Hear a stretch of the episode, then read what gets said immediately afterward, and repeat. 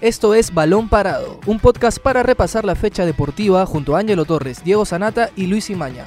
¡Comenzamos!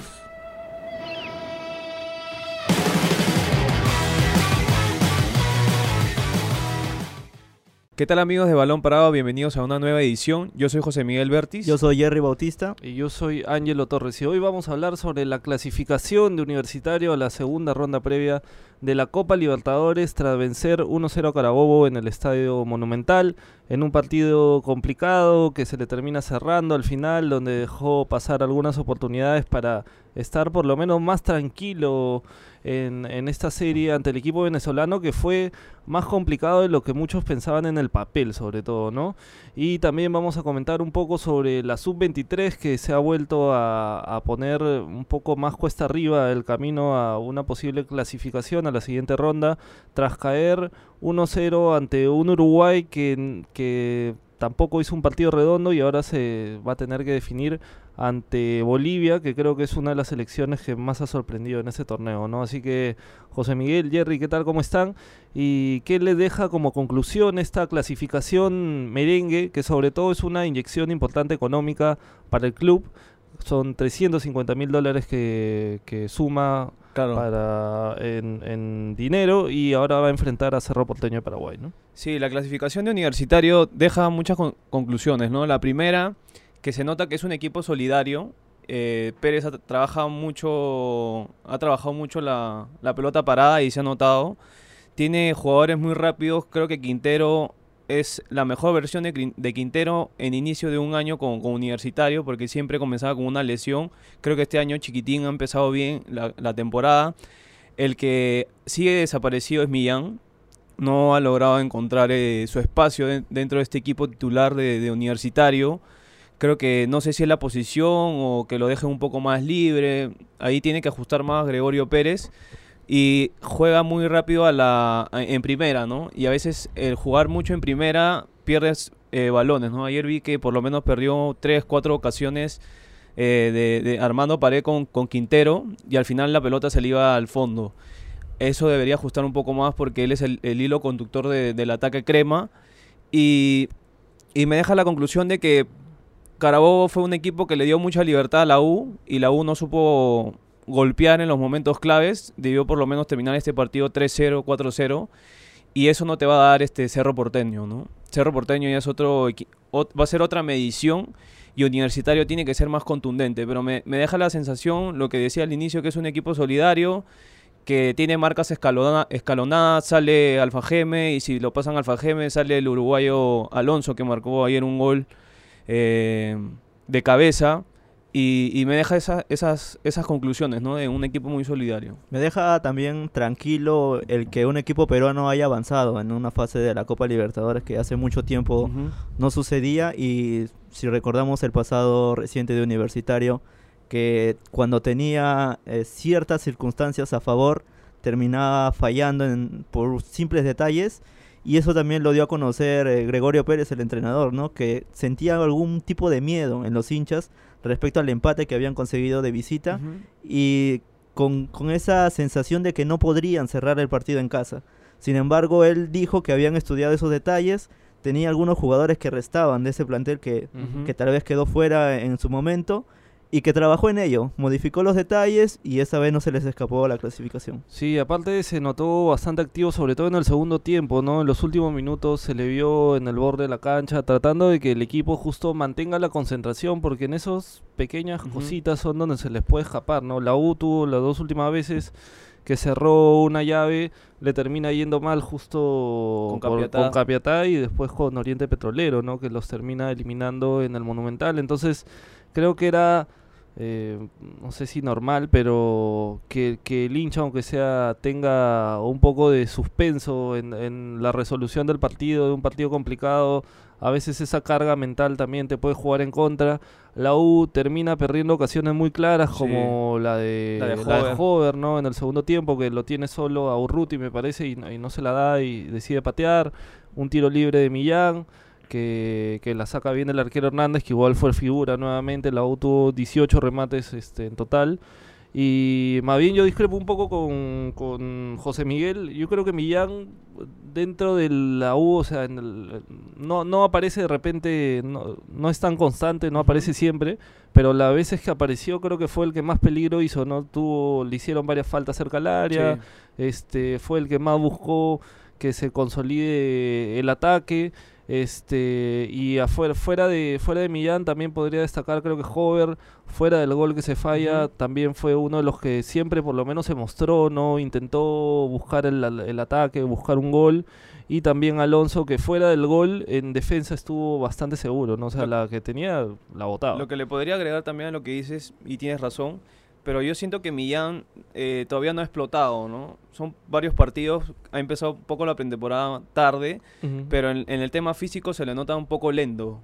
De, de por sí Millán no De es un sí, jugador claro, muy, claro. no es un jugador muy rápido, ¿no? Pero eh, en esas en esos contragolpes que tienes dos jugadores rápidos como Chiquitín y Hover, eh, ayer sentí por lo menos en un par de jugadas que se quedó un poco, ¿no? Que frenaba Que frenaba y pausaba cuando lo tenías a Quintero y tenías que explotarlo porque está...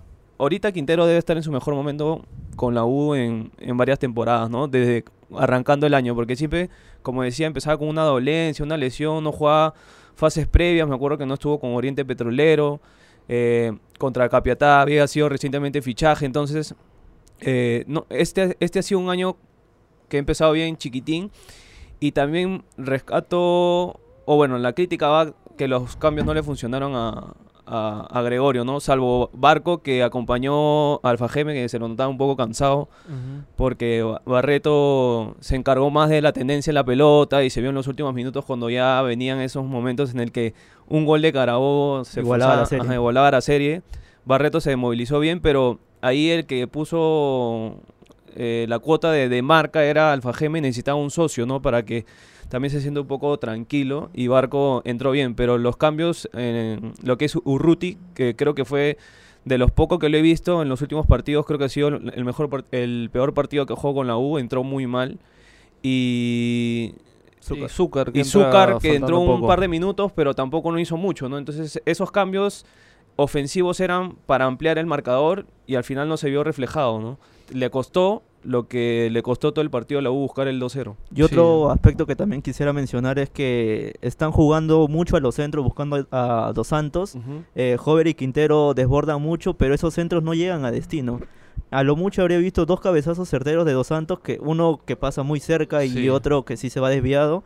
Y creo que este estilo ofensivo de buscar el gol no va a funcionar contra, contra el Cerro Porteño porque es un equipo paraguayo y todos los equipos paraguayos tienen en la sangre jugar y disputar bien el duelo aéreo. Entonces eh, debe ser un aspecto a mejorar ese, buscar otros caminos para el gol. Y me parece que ayer Hover dio muestras de ello con esas jugadas individuales, eh, pasando a toda velocidad, enganchando, pero también le falta un, un sol más en esa, en esa definición, ¿no?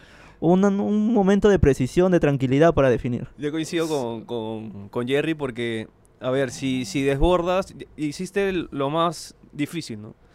Y ya sacar un centro, creo que a veces eh, o los jugadores universitarios no levantan la cabeza y, y miras el panorama dónde centrar, ¿no? Porque a veces no es un centro, es un remate al arco. Exacto. Y ayer hubo un remate de Hover que lo, lo agarra al arquero pegado a su palo izquierdo y él remata al, al palo derecho, ¿no? El primer palo. Entonces salió un remate desviado a la red pero así tienes que sorprender, ¿no? No solamente es entrar al área, es entrar.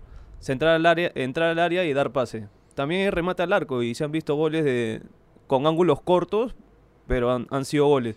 Y, yo creo que eso es lo, lo que le falta a la 1. Entrar al área y no depender mucho de que le tengo que dar a, Do- a Dos Santos, sino desborde, remate al arco. Y ahí va a funcionar un poco más lo que, lo que le está faltando a Y Universitario. aparte Hover, hay que recordar que en el clausura el año pasado fue uno de los jugadores que más intentó justo, ¿no? O sea, fue uno de los que más estuvo uno de los goleadores Sí. en la última parte del campeonato cuando ya se va este Denis, Denis. ¿no?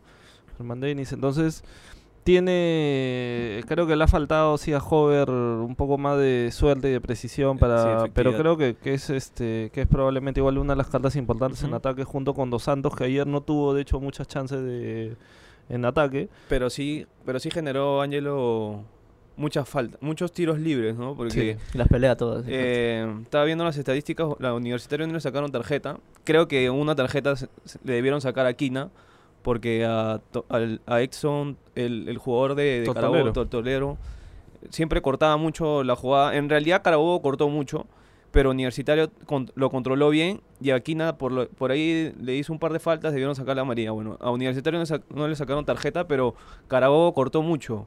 Y esas tarjetas amarillas que al final se lleva Carabobo fueron por lo menos tres generadas por Dos Santos, ¿no? Que se ubicaba bien. A los dos centrales le mostraron tarjeta amarilla, creo que al lateral derecho también.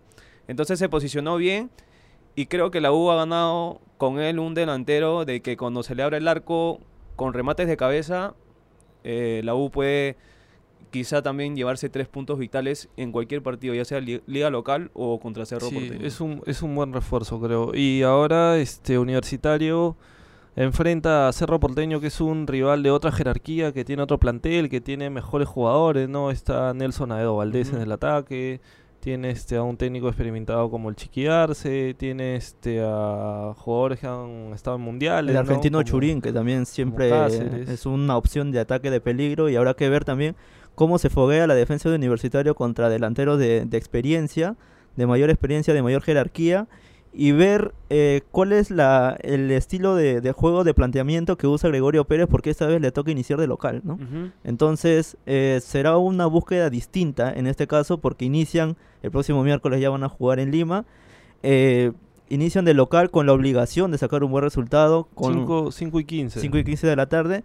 Eh, con la obligación de sacar un buen resultado y tal vez en el mejor de los casos no recibir ningún gol. ¿no? Exacto, exacto, justo lo que iba a agregar. Ese partido va a ser complicadísimo porque Universitario en las últimas fases que ha jugado siempre ha comenzado de visita. Y o cerrar el partido acá, ¿no? En el caso, por ejemplo, en el 2017 que perdió con Capiatá, ganó de visita y perdió acá de local. acá. Contra Oriente Petrolero, perdió de visita, ganó acá, pero quedó eliminado. Entonces va a ser una medición también de cómo enfrentar la primera llave, ¿no? A, a un club peruano. Y yo creo que Universitario tiene que aprovechar las ocasiones te- que tenga para tratar de, de sacar un resultado de 2-0 pa- de 2-0 para arriba, ¿no? Y evitar que, que te marque un gol. Y en la visita, quizá mantener el cero o que no reciba tantos goles para que e- en, un, en una jugada dividida, ¿no? Que tenga Universitario pueda marcar de repente ese gol de visita que, que le dé la clasificación y ya no la eliminación. Y está también el tema de que en el partido de vuelta, el 12 de febrero, este Cerro Porteño no va a poder contar con sus hinchas, ¿no? Porque tiene una sanción después de, me parece que un partido contra, Contra River Plate. Sí, En la, cuartos. En, las- en la última Copa Libertadores, ¿no? Entonces tiene una sanción. Si la U saca un buen resultado de local en el partido de ida, le puede acomodar mucho a un partido que va a ser atípico de visita porque no vas a tener al público en contra ni nada, se va a jugar sin, sin gente y donde va a ser importante lo que pueda plantear el técnico Pérez, ¿no? Yo creo que es un eh, sí, me parece que tiene la jerarquía suficiente y sabe lo que se juega en una Copa Libertadores, multicampeón en, en Uruguay, con mucha experiencia, así que va a tener que ver cómo plantear y sobre todo tratar de buscar un triunfo importante para, para definir en, en Paraguay, ¿no? Les cuento igual algunos jugadores eh, que tiene Cerro Porteño, tiene por ejemplo al arquero Juan Pablo Carrizo, hay algunos que son este, muy experimentados, ¿no? El, el que ha jugado en Italia, en Argentina, tiene 35 años, está Amorevieta, que Venezolano. es, este, Venezolano. venezolano español, ¿no? Que jugó, empezó jugando en el Atlético de Bilbao. Está también eh, Víctor Cáceres, que lo estábamos comentando hace un rato. Jonathan Dos Santos también, que también ha pasado por la selección paraguaya. Entonces tiene un plantel que tiene jugadores de jerarquía, ¿no? Churín, está Nelson Adeo Valdés. Entonces la U va a tener que, que, que plantear un partido inteligente ante un rival que va a ser mucho más complicado, soñando con que se pueda llegar a una fase de grupos que no solamente es, un- es importante porque vas a participar en la copa, por el prestigio, sino por el dinero. Te aseguras 3 millones de dólares, que son más de 10 millones de soles, que definitivamente para la crisis económica que, que atraviesa el club sería un ingreso bastante importante. ¿no? Y habrá que ver también eh, cómo va a ser el desgaste que pueda presentar el equipo o el plantel de es universitario en este inicio del año, porque se vienen partidos eh, seguiditos. Inicia el torneo local ya el fin de semana. Universitario va a jugar contra Melgar el viernes 31 a las 6 de la tarde. Y ya luego el miércoles eh, va a tener que jugar en Lima ante Cerro Porteño. Y tal vez es un aspecto importante el que jueguen de local. Porque no van a tener que viajar, ¿no? Eh, viajan a Arequipa, regresan a Lima y solamente se quedan acá para concentrar para el partido. Y no como tal vez contra Carabobo que tuvieron que hacer el viaje hasta Venezuela. En este caso hubiera sido hasta Paraguay.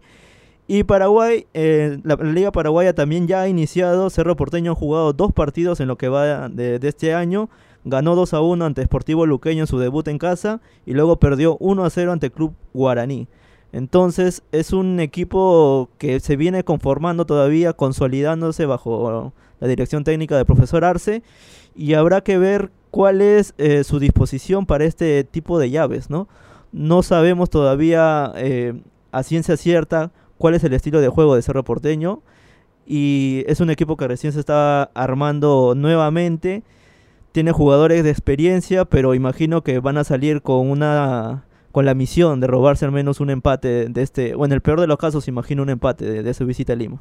Sí, la, última la última edición de Copa fue eliminado por River y te dice, bueno, avanzó hasta octavo y se quedó en cuartos, pero te dice de un equipo que, que también quiere llegar a la fase de grupos y que le debe haber sido en su última campaña, le ha ido bien, fue eliminado por River creo que por una mínima diferencia, re- si no me, si no me falla la memoria. Cuando estaba ruso todavía. Exacto, cuando estaba ruso. Y, y también fue muy criticado, ahora que lo he comentado con ruso, fue muy criticado con su, cuando llegó a, a Paraguay, ¿no? Eh, le pedían, creo que no iba con el estilo de, Cerro Porteño y al final queda eliminado por, por River Plate.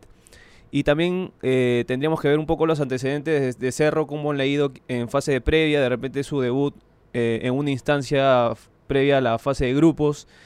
Y, pero más importante es lo que va a plantear la U, ¿no? De local y cómo va a afrontar también el, el inicio del torneo, si va a eh, va a modificar pa- yo con, con suplentes. Un equipo mixto, ¿no? Y probablemente donde la mayoría sean este, jugadores que normalmente no tienen tantos minutos, ¿no? Creo que la prioridad tiene que tenerla la Copa, definitivamente, ¿no? Porque no sabes tampoco hasta dónde vas a llegar, ¿no? Exacto. Entonces, ahorita si tienes que preferir un, un campeonato o un torneo, creo que va a ser- es la Libertadores, ¿no? Justo ayer, eh, después de la victoria y clasificación, Gregorio Pérez habló en conferencia de prensa y hacía mención de que el plantel tal vez es un poco corto para esa instancia doble que va a empezar disputando.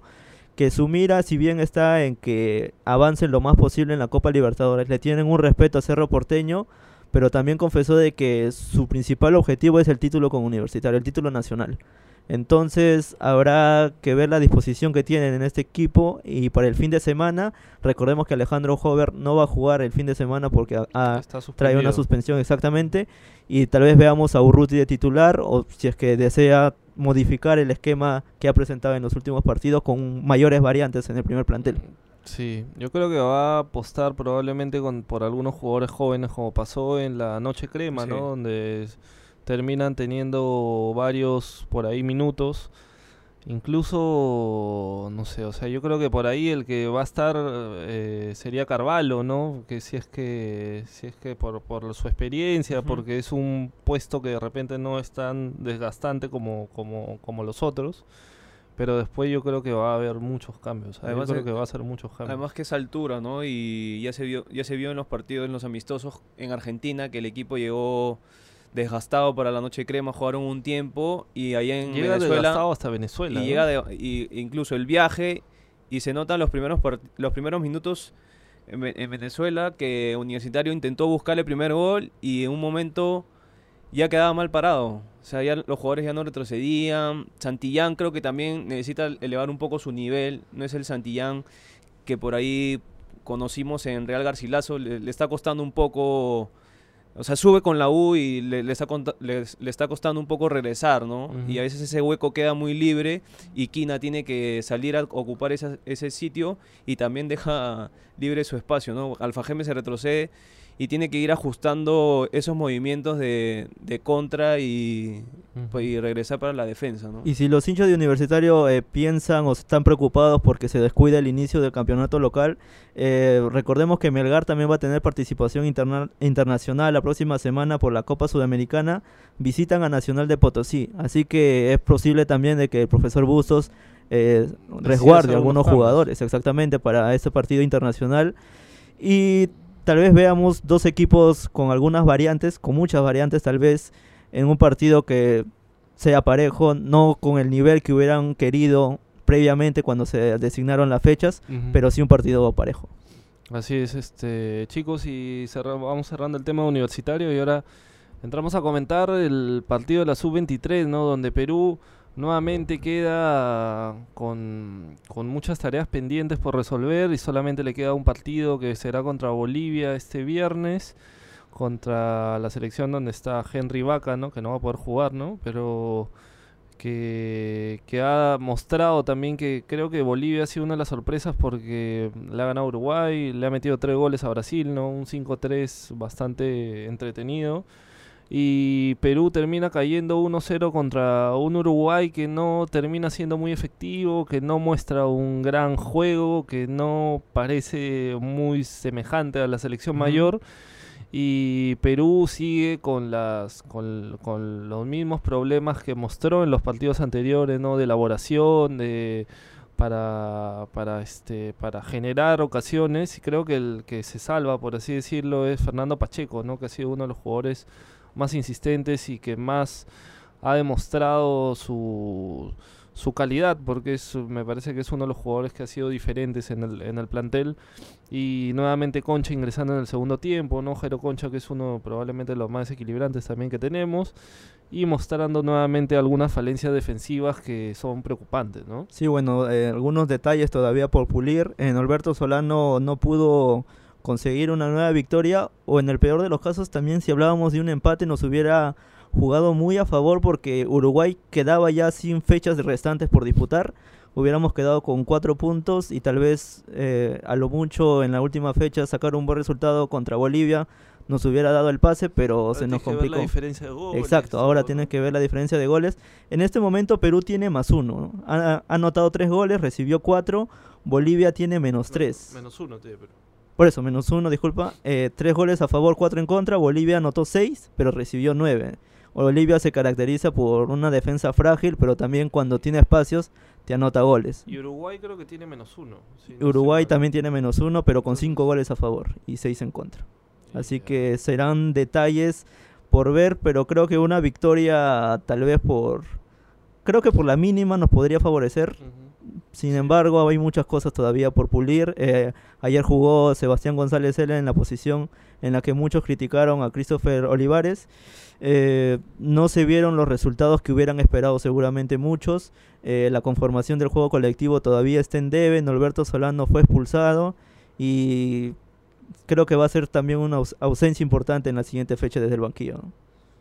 Sí, yo Viendo la alineación de Perú y los, los partidos que ha estado jugando con Brasil y con, con Paraguay, que creo que debió ser un envión anímico para ayer sacar un buen resultado, porque remontar un 2-0 en cuestión de minutos, el equipo debió salir con otra mentalidad, ¿no? El juego todavía no se ha visto, pero yo creo que en este equipo debería arrancar eh, Jairo Concha. Jairo Concha, creo que Perú necesita tener un poco la tendencia de la pelota. Y eso le está faltando a Perú, ¿no? Jugar como juega Perú, ¿no? Exacto. Eh, sale jugando con los centrales, pero ahí rifa la pelota y ya el juego ya se perdió. Eh, tienes que aprovechar las velocidades de, la explosión de Pacheco, que está teniendo un buen campeonato. El, haber fichado unos días previos al inicio del preolímpico por Fluminense es, es debe haber sido motivante, motivante para él. Y eso no estamos aprovechando, ¿no? Creo que por ahí desaparece un poco Yuriel Celi, que es una apuesta a futuro, pero debes aprovechar los jugadores que tienen más rodaje en primera, ¿no? Y Jairo Concha es el hilo conductor de San Martín. Entonces, si es un jugador que viene de, rodaje y ha pasado por lesiones que lo han dejado eh, al margen, de, al margen de, de, estar en una convocatoria, de jugar meses seguidos y ya terminó el año eh, de, de buena forma, creo que de- debería tener un lugar en el, en el equipo titular y también dejar de, de salir tocando mucho y rifar la pelota porque ese no es el estilo de Perú, ¿no? Y, y Ñol trabaja con, con Gareca y es su asistente técnico, entonces eso nos está viendo reflejado en este equipo que ha tenido varias semanas para encontrar este el juego que no se ha visto en el preolímpico. Sí, bueno, y justo como hablabas de Yuriel Celi, el jugador de Cantolao que nos sorprendió en el pasado sudamericano. Eh, creo que se le está se está arriesgando mucho poniéndolo de titular. Todavía no ha trascendido como tal vez sí lo hacía en un equipo en el que sí era el líder, sí era un referente. En cambio ahora tiene que ser un socio más en el ataque y creo que Jairo Concha por experiencia me parece que sería una mejor opción y ya lo ha demostrado cuando ha entrado eh, manejando los hilos conductores. Y eso, bueno, esa sería mi, mi variante y también el de apelar al juego largo. Si salimos jugando, llegamos a tres cuartos de cancha o hasta la mitad de la cancha, ¿por qué buscamos el pelotazo largo y no bajan a alguien a mostrarse y seguir saliendo, saliendo con la pelota dominada? Claro. Porque la dividimos, la perdemos, vuelve a salir el rival, la recuperamos a veces eh, con cierto miedo porque nos llegan con peligro. La recuperamos, salimos tocando de nuevo y la volvemos a rifar y, y el partido se nos hace complicado, se nos hace cuesta arriba. Eh, nos encuentran mal parados, nos hacen el gol y luego, como ayer se ha visto, no hemos podido reaccionar lo suficiente o, a tiempo para poder remontar el partido. Y pierdes confianza también, ¿no? Al rifar la pelota, ¿no? Al, ir en un estilo contrario al que normalmente juega la selección, ¿no? Así que ojalá que, este viernes Perú pueda conseguir un buen resultado y lo- lograr la clasificación. Si no, va a tener que igual seguir trabajando. Igual Ricardo Gareca está viendo los partidos de, de la selección. Está siguiendo, creo, jugadores que podrían tener una oportunidad en los próximos meses en la selección mayor. Así que esto ha sido todo por hoy en Balón Parado. Mi nombre es Ángelo Torres. Yo soy José Miguel Vértiz. Yo soy Jerry Bautista y nos encontramos en una próxima edición. Hasta aquí llegó Balón Parado, un podcast de la República. Escucha un nuevo episodio todos los lunes, miércoles y viernes. Para más información, visita larepublica.pe slash podcast. También estamos en Spotify, Evox, Google Podcast y Apple Podcast. Suscríbete para no perderte ningún episodio. Sigue escuchando La República Podcast.